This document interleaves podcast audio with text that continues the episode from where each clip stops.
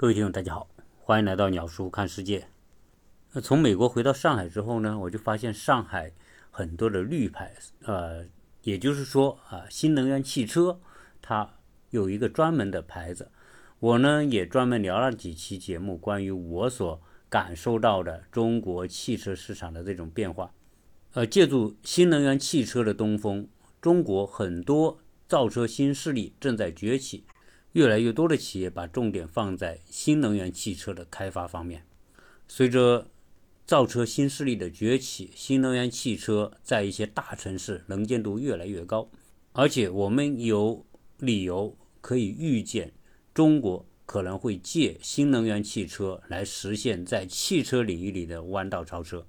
在上海，呃，新能源汽车呢，我们看的最多的当然是特斯拉、蔚来。理想和小鹏等等，呃，回到长沙之后呢，作为一个省会城市吧，长沙也有很多人开这种绿牌车，也就是电动车或者是混合动力的，反正叫新能源汽车吧。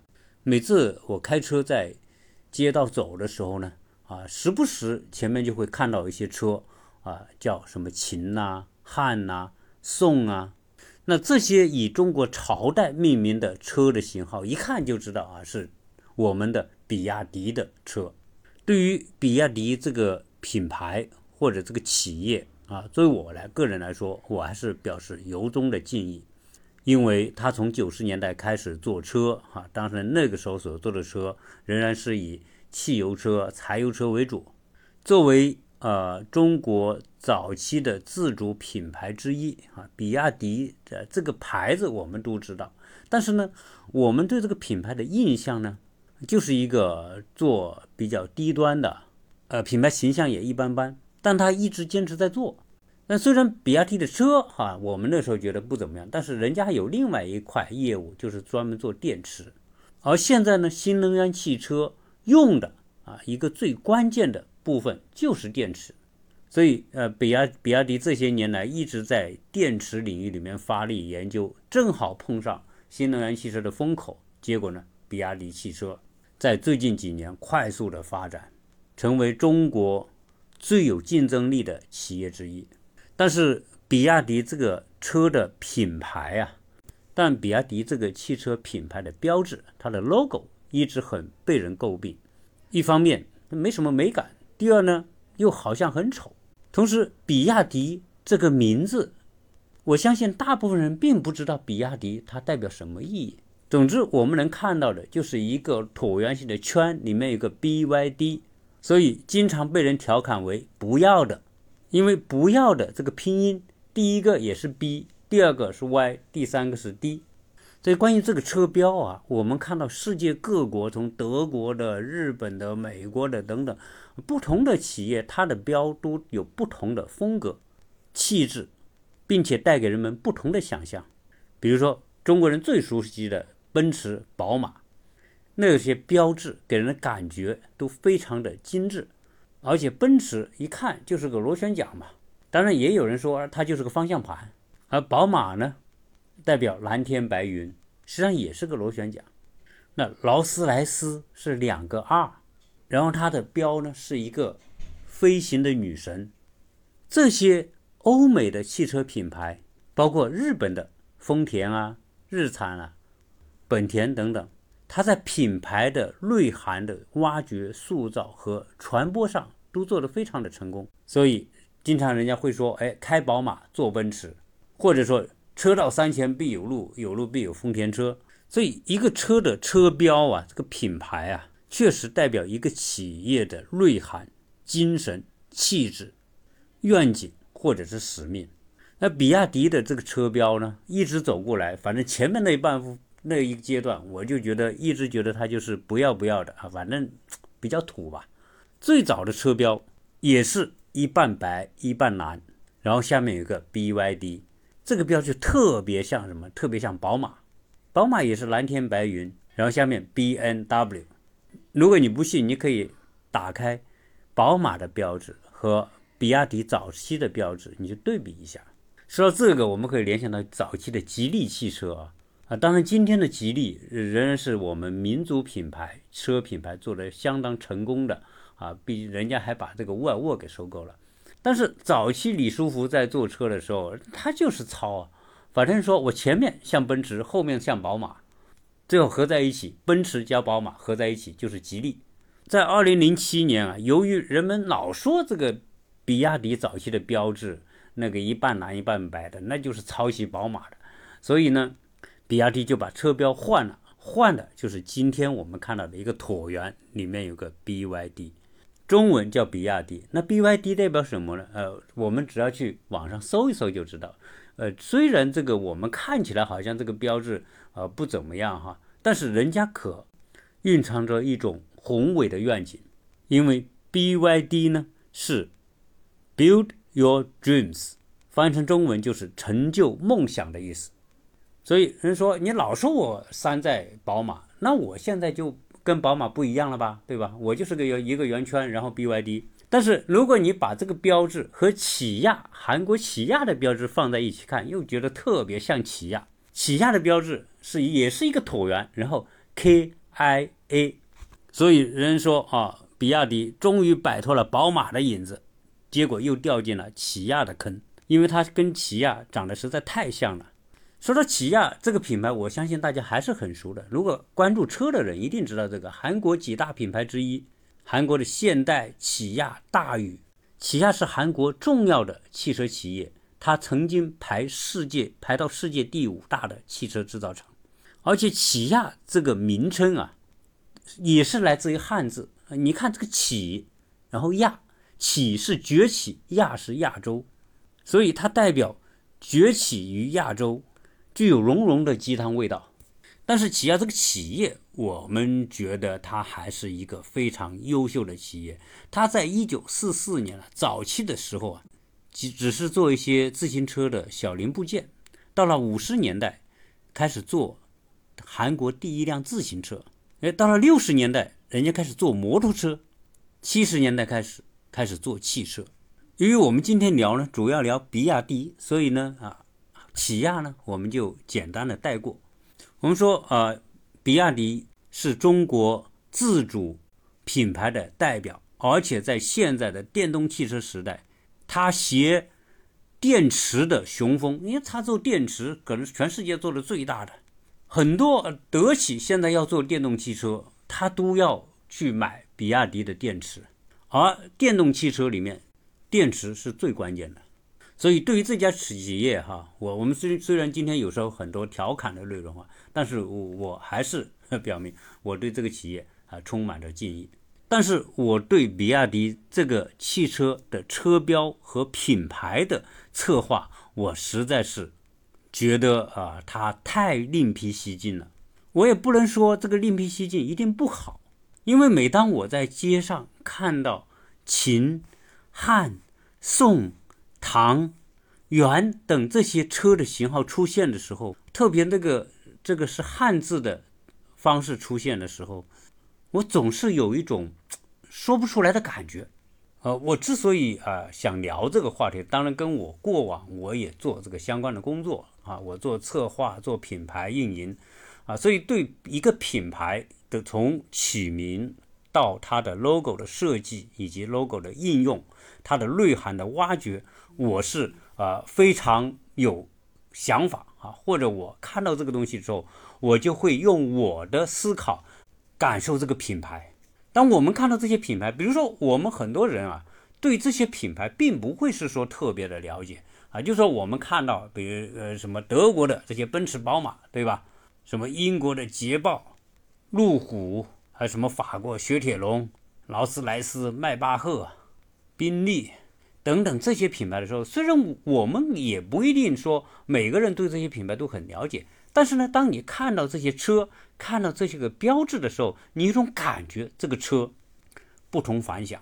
哎，我觉得这个特别重要，因为你不能说要求每一个消费者啊买你的车，不买你的车，都对你的这个商标、对你的 logo、对你的车标都那么的熟悉和了解。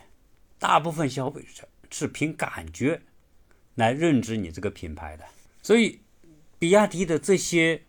以中国的历个朝代作为车的系列，并且以汉字作为标识，推出来之后，呃，引起了很多人的争论、争议。有人认为好，非常好，因为他把中国历史上那些最伟大的朝代，对吧，都作为标志了。那是中国文化自信、中国的历史和我们当代的市场，并且，如果我们要面临国际化的时候，哎，让老外都知道我们中国有这些伟大的朝代。中国有辉煌的历史啊，所以借这些品牌，我们就把中国的文化、中国的历史不就输出了吗？所以有很多人说好，非常好，但也有很多人觉得不好，总觉得它有点怪怪的，甚至有点不伦不类。当面临这些质疑的时候，这比亚迪的老板、董事长、创始人王传福，以一种很霸道的方式回应了人们对这些。车的型号命名的质疑，他讲了他的出发点。他说：“中华民族一个最显著的特征就是汉字，为什么我们不能用汉字来作为我们车的标识呢？”比亚迪是一家中国企业，所以想用中国的朝代来命名这些汽车是顺理成章的。而且，这个王传福不仅是说我名称用朝代。车里面所有的按键，它全部用的是汉字，即便是卖给国外的车，它也用的是汉字。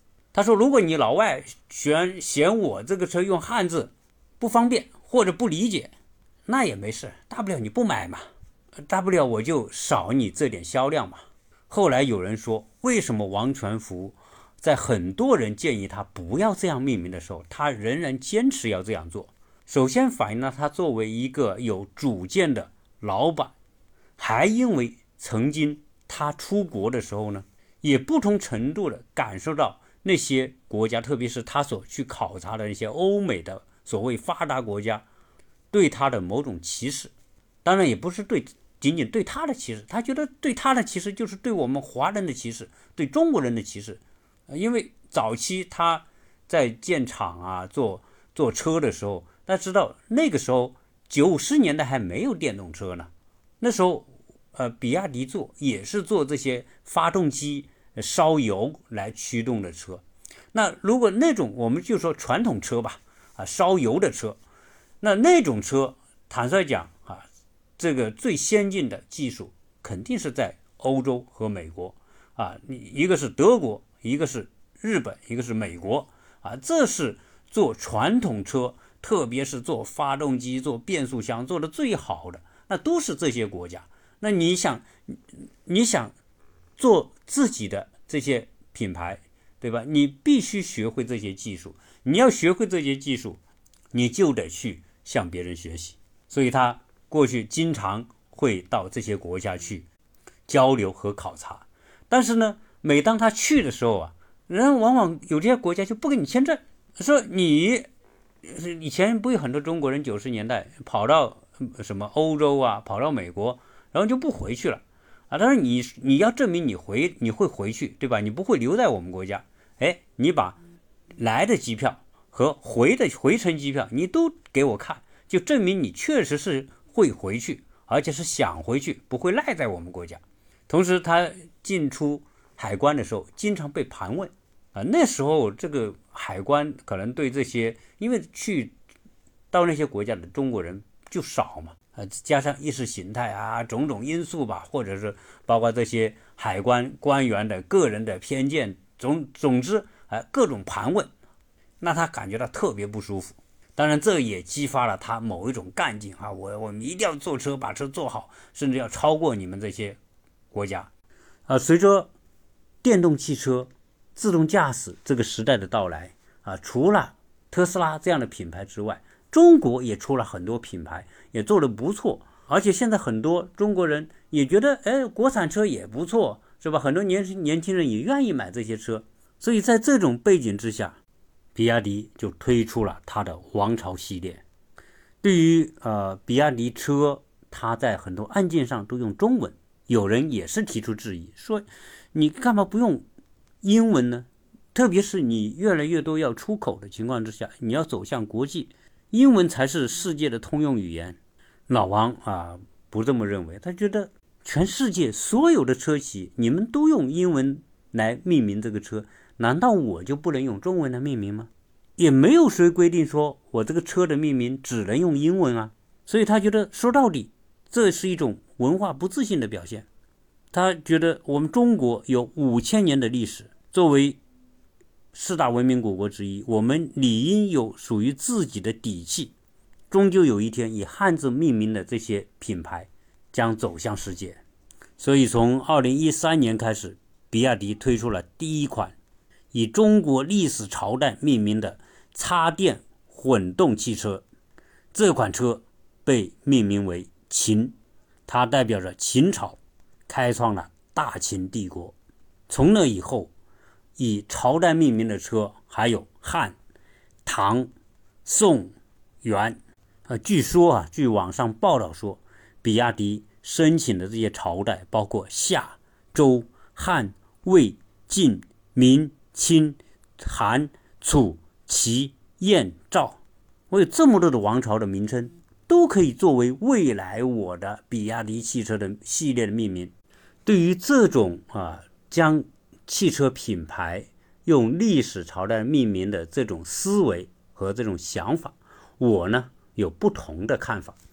当然，我只谈我个人看法，我并不是说还要推翻比亚迪和王传福这样一个命名汽车系列的思路啊，我也影响不了啊，他也不可能听。我只能是说，我分享一下我自己的看法，而且我也觉得我的看法不一定是会受到所有听众的认可，但是重在分享嘛。如果说，呃，比亚迪，我是那么看重中国的历史文化，那我个人认为，首先，比亚迪这个名称就应该去掉。比亚迪这个名称一看就不是中国文化和历史的名称。而是一个基于读音翻译过来的，可能甚至连读音都不是，因为 BYD 这三个字母你要翻译成中文，你有非常多的翻译方法。当然，比亚迪是其中之一，不要的也可以理解为是 BYD 的翻译。虽然啊，从比亚迪或者从王传福本人心中怀有某种情怀。啊，对中国历史文化、对过去的辉煌有一种自信或者是留恋，但实际上呢，比亚迪未来要在汽车领域里面成为一个有世界影响力的品牌，它一定是借助它的电动汽车或者是自动驾驶，一定是一个面对未来的领域里面实现弯道超车的可能性。那这里面就会形成一个矛盾，一方面我们要。在面对未来的这个自动驾驶或者电动汽车，或者是更加先进的汽车领域里面获得我们的一席之地，我们要探索、要挖掘的是未来的科技、未来的想象、对未来世界的开拓。这有点像什么？像像这个科幻小说一样，它一定不会是一个历史的东西。而我们今天看到他把这些。汽车系列用历史朝代来命名，就有点感觉，我我们是背着一个沉重的历史包袱去面向未来。大家想想，中国的这些朝代，第一，它的数量是有限的，但是车的一代一代新车的推出是无限的。总有一天，你这些王朝系列的资源会用完，朝代用完之后，那意味着你的王朝系列就结束了。也就是说，以王朝的名称来命名，它是一个有限空间，而且呢，它是一个过去的时代。过去那个时代的辉煌，并不等同于说那个辉煌可以和未来的某种辉煌去对应，因为中国自清朝之前的辉煌，都是全球化之前的历史。那个时候，世界没有全球化。都是地域化。中国作为一个独立的系统，它并不跟别人去竞争，所以我们往往说我们过去的历史多么的辉煌，我们多么的伟大，是吧？唐代、宋代、呃汉代，我们出出现了什么各种各样的盛世，那种盛世啊，我们当然我们自嗨的时候，我们会觉得啊，我们很牛，我们世界第一，对吧？但是那个时候。没有世界性的 PK。我们在唐朝的时候可以影响朝鲜、影响日本，那也是一个小范围的影，因为东西方之间的交往、贸易到十九世纪才真正的建立。况且这些朝代所处的时代都是农耕文明，中国在历史上在这些朝代所显现的那种兴盛，仅仅是在农业普及、人口数量、社会经济总量。方面的规模优势，因为你体量大，你社会稳定，所以那个时代我们说我们是盛世啊，当然我们也承认的是盛世，但是那种盛世是并不是在国际舞台上 PK 出来的，就有点像什么呢？有点像为什么呃我们的武术啊，好像在奥运会上呢，他往他总是不怎么认可啊武术作为一个常规项目，是因为武术啊那种武术表演啊。它不是一种 PK，不是一种竞技，而是一种表演。人家说，哎，你武术厉害，厉害你就参加擂台呀，参加拳击呀、自由搏击呀、散打呀，你要打赢了，对吧？你人家就承认你武术厉害牛。但是如果你拿一种表演的东西来认为说，哦，我的武术就比人家拳击要厉害。那你要上到擂台上 PK 一下，才知道你是不是比别人厉害，是你 KO 他，还是他 KO 你啊？所以比亚迪用这种王朝的名字来命名车，我始终觉得它是带有某一种历史包袱的狭隘性。而且实际上呢，中国的这些朝代，从夏朝一直到明朝，实际上这些朝代，不管是从它的社会结构、经济的基础、生产方式，治理思想、社会制度等种种方面，实际上它并没有太多变化。明代和秦代之间并没有跨越式的变化，并没有层级的跃进，而只是一种重复而已。所以，当你用这个命名的时候，你说你的宋代就一定比秦代要好，技术就更先进，它体现不出它的迭代性。而且，一旦成为一个王朝历史，它就一种定性的东西。它不会给人太多的想象空间，而对于现在的未来的汽车，它是令人充满想象的，而且这种竞争也会非常的多元化、多角度、立体式的发展。因此，可能每个阶段迭代出来的新的技术都会比过去有大的提升和发展。所以，这种未来的自动驾驶、新能源汽车。它可能出现的这种技术迭代会越来越快，所以随着这些车的进步，你用一个历史的王朝来命名，虽然可能会让更多的人知道中国有这个王朝，有这个朝代，但那又怎样呢？你不用这些品牌，你不用这些名称来命名品牌，人们仍然知道。关键是你这个比亚迪是中国品牌，我觉得这就够了。用面向未来的思维和想象去命名一个高科技的产品，我觉得这个才是符合未来的走走向。你今天要看中国的造车新势力，就是以纯电动汽车和自动驾驶为方向的这些车，不管是蔚来、小鹏和理想，还有我曾经介绍过的高和，包括百度和华为，它都在推出这种车。当比亚迪的。这些车、这些品牌和那些新势力的品牌放在一起的时候，我总觉得它所取的名字有一种油腻感，而且有一种局限感，缺少想象力的那种空间。它被锁定在一个历史概念当中，我觉得这是它最不符合未来趋势和发展的一个啊一个我我个人感觉最不好的地方就在这里。此外呢？用汉字来做标不是不行，但是呢，这个汉字这个标啊，在认知上是有比较大的局限性的。由于未来的发展，全球化、一体化，所以国际化是一个共同的方向。汉字作为标识是不利于这个自身的这个品牌或者产品的认知和推广的。当然，他有权利这样做。再加上他所选的那些字的字体和字形，我们看到它是一个比较老的叫篆体，那这个篆体这个字啊，很多我们年轻人都不一定认识。那比如说拿老外来认秦，要认识这个字是很难的。所以他用的字体又是古时候的这个字体，更使得这个品牌的传播性受到局限。我曾经啊做过大量的工作，是和品牌相关联，包括商标的注册、商标的设计。什么样的商标是好商标？这个可不是用一种情怀能够替代的，因为商标的设计它有它的严格的科学性在里边。什么是好的商标？好的商标有几个因素构成，第一是读音。我不看那个字，我听别人说这个标。识的名称的时候，我会产生一种想象，这个想象好好不好？第二，我看这个图形标识的图形美不美？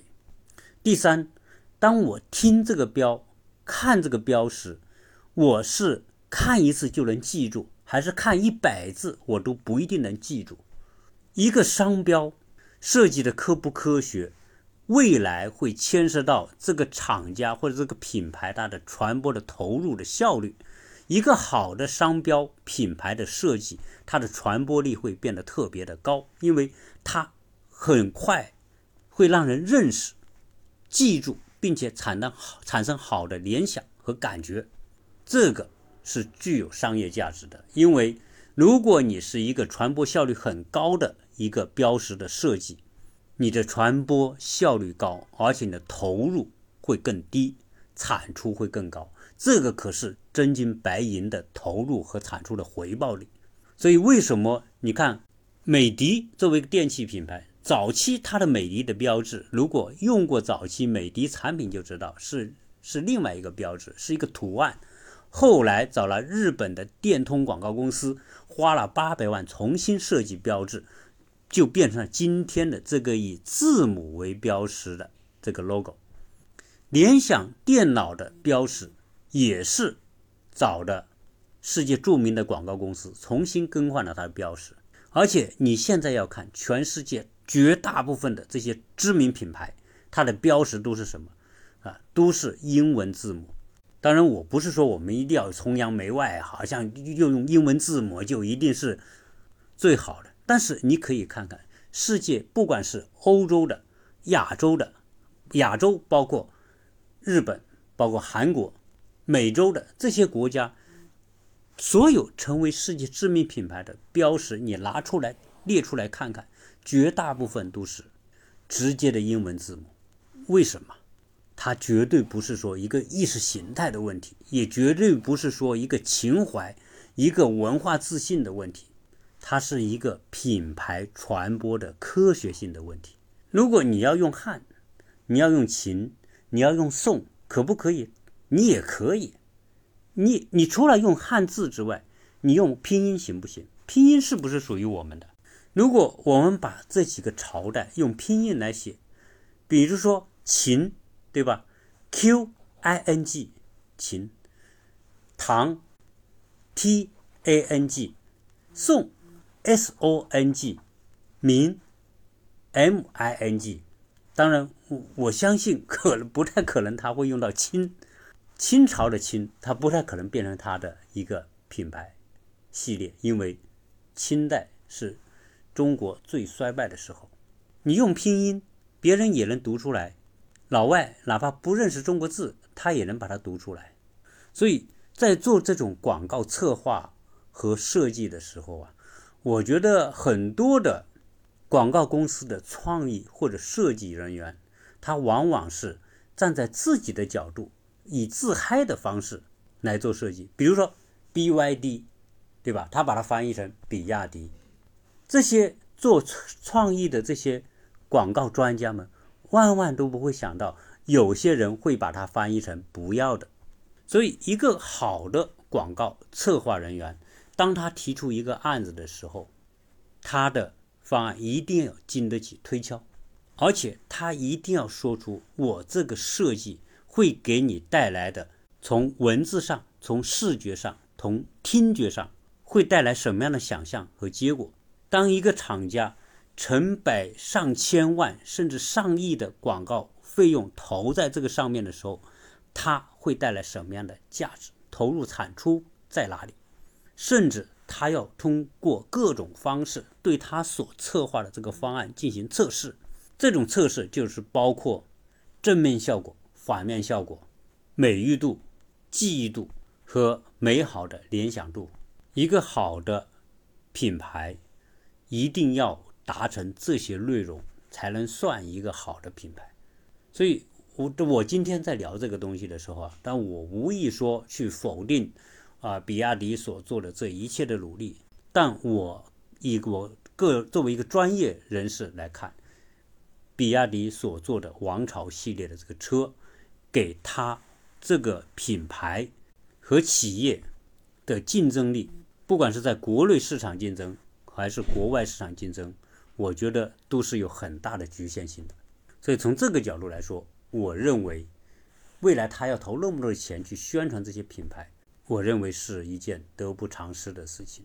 我们可以随便开开脑洞，你比亚迪面向未来的这些。新能源汽车、自动驾驶、科技感极强的车，你为什么不可以用一些更好的名称？比如说，你就用《三体》里面的某些东西，《三体》里面的质子，哎，我推出一款车叫质子，行不行？或者水滴，对吧？我推出一款车叫水滴，行不行？或者我推出一款车叫智慧，行不行？将充满想象力的、科技感的、面向未来的那些概念，作为。你新推出的一代一代的车，这比较符合年轻人的审美和想象的需要。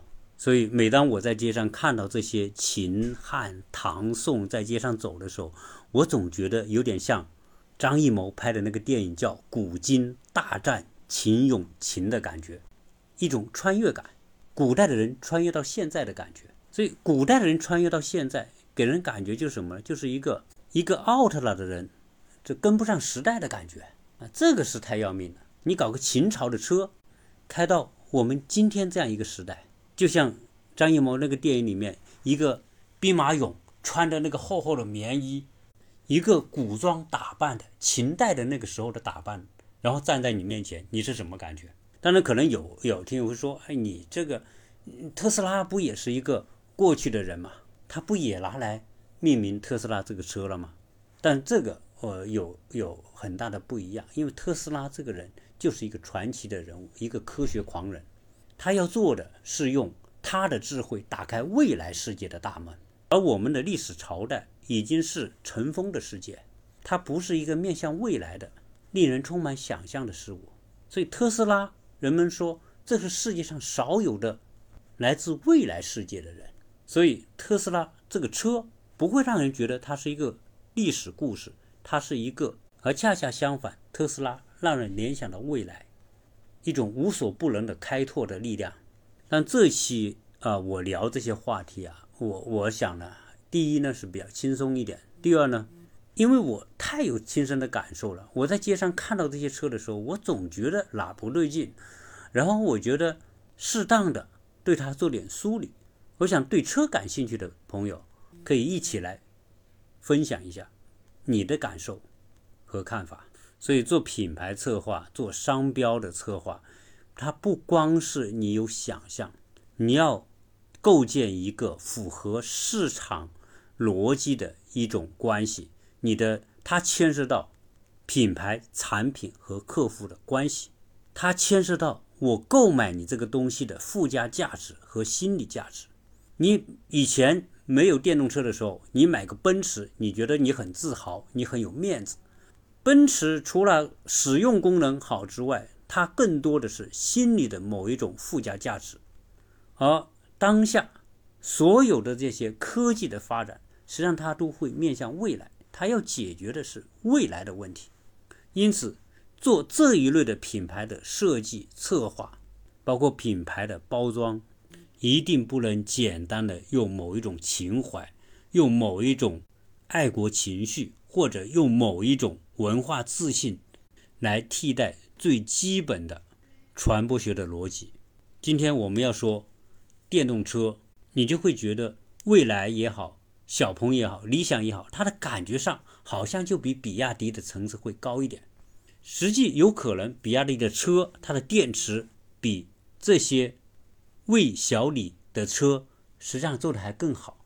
所以从这个角度来说，比亚迪的这些车的品牌也好，它的系列的这些 logo 的策划设计是存在很多问题的。如果比亚迪能够克服这种东西对它的局限，我觉得比亚迪这个车的品牌会产生更大的影响力和爆炸性的效果。我觉得它要推出一个新的系列，它可完全可以以比亚迪今天的这种号召力和影响力，调集全中国的这些年轻人、新生代来给它取名字。最后从这些人所提供的名名字当中筛选出一些，然后再来第二轮的网选，第三轮网选，最后再选出一些名称，给他们重额的奖励。这种奖励比你花的那些钱，请的那些没有想象力的广告公司的策划和设计人员身上的投入更有价值的多。当然，我觉得作为老板，你有情怀是一件好事。但是呢，你有情怀不能替代专业，专业的人还是要去做专业的事情。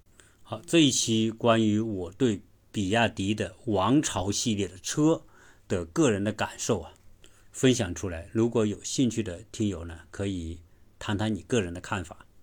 要加我微信的，可以加幺八六零七三幺八二零零。我们下一期见。